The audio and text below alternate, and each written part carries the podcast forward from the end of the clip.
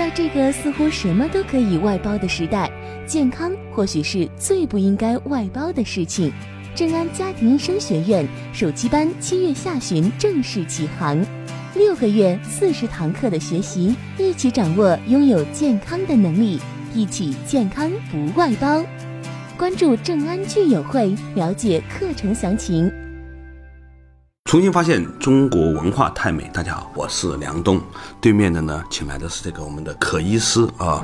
我的功课呢是要在二十四节气里面呢跟大家分享这二十四个节气里面的和尊生八件有关的内容。前两讲呢，请的是彭兰老师，分享了这个尊生八件的前言。今天开始呢，我们要从惊蛰开始讲起。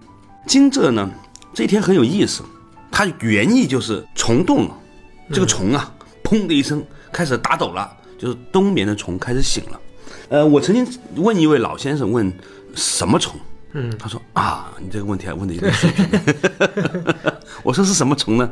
这位老师是个道家的老师，他跟我说，他说其实我们身上都有很多的虫，用现代的观点看呢，可能是细菌，可能是微生物，也有可能是酵素，不知道是什么。总而言之，用道家的观点呢，认为呢，有很多很小很微小的生命，嗯，这个虫呢，它也是有一个运动的趋势的。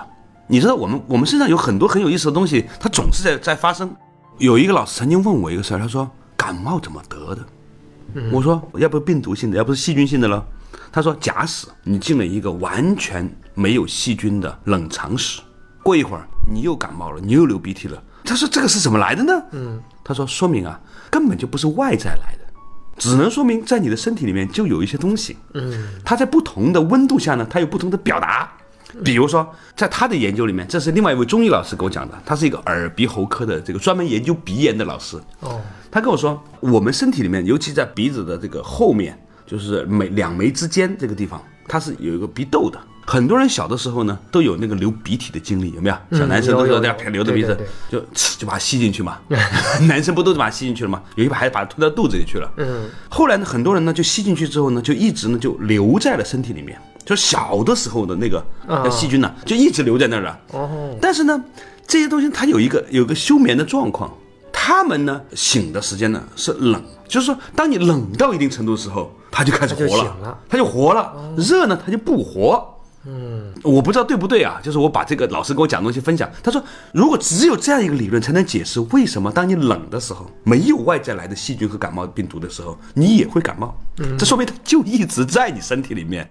后来呢，那个道家老师就跟我说，他说，其实呢，我们身体里面有很多虫，有些呢是要低温的时候才是复活，有些呢要高温的时候复活，嗯，有些到某一个阶段它就会复活。呃，这个虫呢，它是一个广泛的意义的虫，我想可能包括酵素，但是呢，不管怎么样呢，我们约等于可以认为身体里面有很多的生物生命，嗯，这些生物和生命呢，有些时候它会属于半休眠状态，有的时候它会醒过来，就是惊蛰，惊蛰这一天。就是一个大家都重新回啊苏醒的这么一天。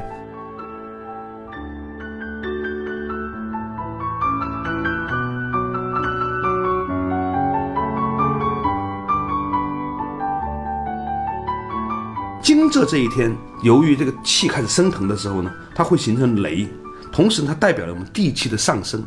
地气的上升是什么呢？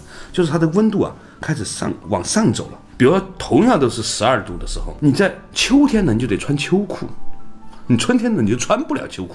是不是个单纯的温度的问题？它还有一个温度的方向的问题。嗯，春天的时候，这个气是往外走的；秋天的时候呢，气是往里走的。这个热热的这个方向是往里的。所以呢，这个春天的时候呢，会有一种情况：春天的时候能放风筝，秋天就放不了风筝。根据这个有一本书叫《元运动的古中医学》，也是我的老师李可老师，他特别跟我们分享的。他说，其实这个热呢，它除了有温度之外呢，它有个方向的问题。春天的时候呢，整个的热气是从地里面往外透的，升的，是升的。所以呢，它的热是从下到上的，所以呢，它会拖着这个风声往上。秋天也可以有风啊，为什么秋天就很难把风声放起来呢？春天没有什么风，它也能放起来。是原因呢，就是这个东西，这个东西很重要。重要的特点在哪里呢？它在于是。我们的身体也处在着有这么样一个契机的变化，嗯，人的身体跟大地是一样的，我们的内脏就像大地的里面，土地的往深层次的地方，嗯，我们的体表就像地表，所以呢，曾经有一个老师呢跟我讲过一件事情，他说这个我们的身体里面有一种变化的状态呢，这是跟我们的血液循环有关。冬天的时候因为冷啊，我们的毛孔是紧缩的，大部分的血液呢，更多的血液呢是流回内脏里面的。夏天的时候呢，血液要流向体表，因为血液流向体表的时候，它才能散热。这个就跟大地气似的。就很很像，你发现了吗？嗯所以道家讲人法地，人的这个状态是向地去学习的，它有类似的这种方式，叫人法地。所以惊蛰这一天，天空在打雷，它预示大地的这个阳气升腾了之后，跟天上的冷空气交接。那么在我们的身体里面，是不是也有一个类似的机制，在发生作用呢？嗯，所以古代的人说，所谓的二十四节气，每一个节气都是一个这种气机变化的一个关键节点。所以很多时候那些老派的中医对于节气这个时间点很重要。比如这个方子，我去我就看到李可老师以前开方子都说，就这一味药，他说你吃到冬至就不要吃了，我给你开的方子，吃到冬至就不要吃了，或者是说春分这一天和这以后之后，他会很关心。今天看病的时候是春分前这一天还是春分之后这一天？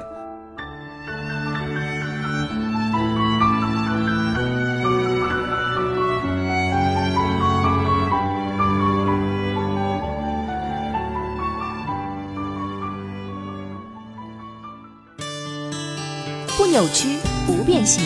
你从哪里来，要到哪里去？除了保安会问你，你也应该问自己。休息一下，马上回来。听得很爽吧？赶紧去关注这个老师。如果缺少了你这个关注，让他成为了排名最后的老师，他会情何以堪？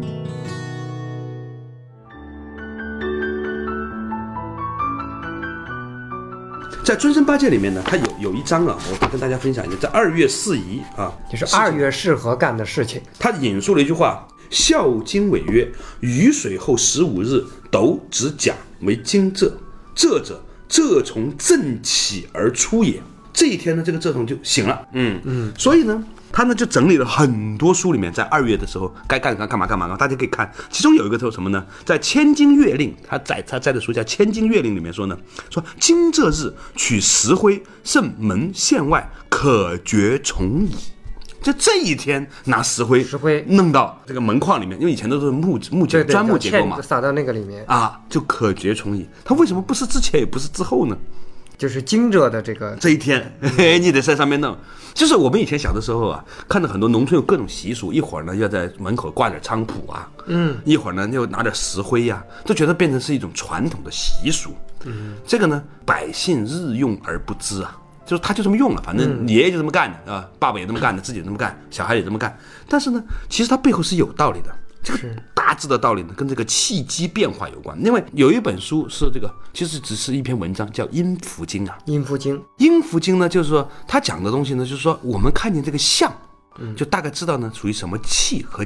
就是这个气机发展到什么程度了，啊，比如说春天的时候，这个如果正常不是大棚情况下，过几天什么水果就会熟了，过几天什么花就会开了，它都是有次第的，有次第有对吧？那这个是你看见的都是花开，你如果你有知识的话，你就知道这个花儿它代表的是下面那个气推动了它发生这件事情。惊蛰这一天呢，就是这个气走到这个地方呢，砰的一下开始出现了这种变化的这样一个状态。状态转折的地方，对，它是这么样一个一个时间，所以呢，我在我的那个我们那个居友里的那个笔记本书里面，不是写到一段一段文字吗？说惊蛰是什么东西在你身体里面蠢蠢欲动？我们每一个人身上都有无数的虫，这些虫在这一天它会苏醒，你不准备和它们来一场对话吗？停下来，感觉一下身体哪里痒，嗯，这一刹那间那条虫就在哪里咬你。回复蠢蠢欲动，就分享你身体里面的那条虫。呃，这这个很有意思。有意思吧？就是我自己有过这个体会，我真的有这种体会，就是我在去年的惊蛰这一天打坐的时候呢，就明显的感觉到了自己鼻子里面在痒，就是鼻圈儿有一圈儿痒，啊，像虫子一样的。那个时候呢，就是这个气都到到这儿了。而且很有意思的，有你发现一个特点没有？有很多人在说谎，或者是呃讲一些他自己不那么自信的东西的时候呢，他会下意识的挠一下耳朵，或者是挠挠右侧。对对对你你观察到没有？嗯，很典型的，挠三焦经这位置，对痒。啊，嗯否则他不会下意识挠先挠，嗯，他为什么痒？为什么在说谎的时候那个地方会痒？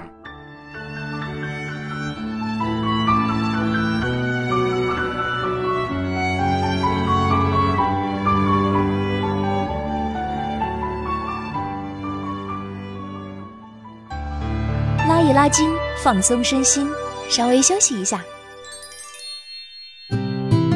一二三四五六七，我们就要在一起，赶紧去点个赞吧！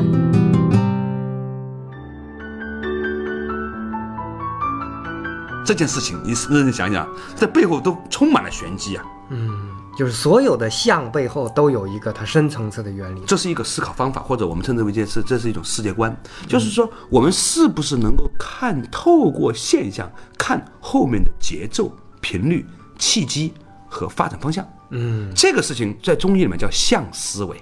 比如说，伤寒讲这个望闻问切啊，问什么呢？感冒了啊，一个人发伤伤于寒了，个着凉了，catch cold 是吧？嗯，问他有没有汗，有汗桂枝汤，无汗麻黄汤。嗯，就是说有汗的，说明你你身体还有一个能力可以把汗排出来。而去到没有没有汗的没有能够出汗的阶段呢，就是连这个排这个能力都没有了。所以呢，对于还有汗的状况呢，用桂枝为主的叫桂枝汤来推动。有没有汗的时候呢，还得用麻黄汤来推动。当然，还有一些人呢，有寒热往来，有汗没汗介乎之间的，就是麻黄桂枝汤。哦，这就是根据它的相来决定对用什么样的药。对，有很多人都从来没有意识到自己，比如说当你身体虚弱的时候，很容易就出汗。嗯，啊，我以自己身体为例哈，就自己气不足的时候，或者是气虚的时候呢，啊，稍微上一下楼啊什么的，就容易出就会出汗的。哎，为什么这今天那么多汗呢？但是呢，如果这个气这个营卫之气充足的时候啊，他就不那么容易出这个汗。还有一种人，你看他吃饭，吃着吃着，哇，满脸大汗的，满头大汗的，你觉得有那么热吗？然后这个还是有变化的，因为我在山上会有这种充分的体验啊。就是不同的季节、不同的时间，呃，只要你去细致观察的时候，你同时是在山上干同样的体力活儿，嗯。有时候会出汗，有时候不会出汗，它不完全是根据天气热冷的原因，这跟温度不完全相关。对，它跟你身体有直接的内在还有一个东西，这个东西就叫气机。所以呢，今天我们跟大家分享了惊蛰这件事情的时候呢，就跟大家分享到了一个你要观察自己身上的虫，啊，而它的信号就跟阳有关。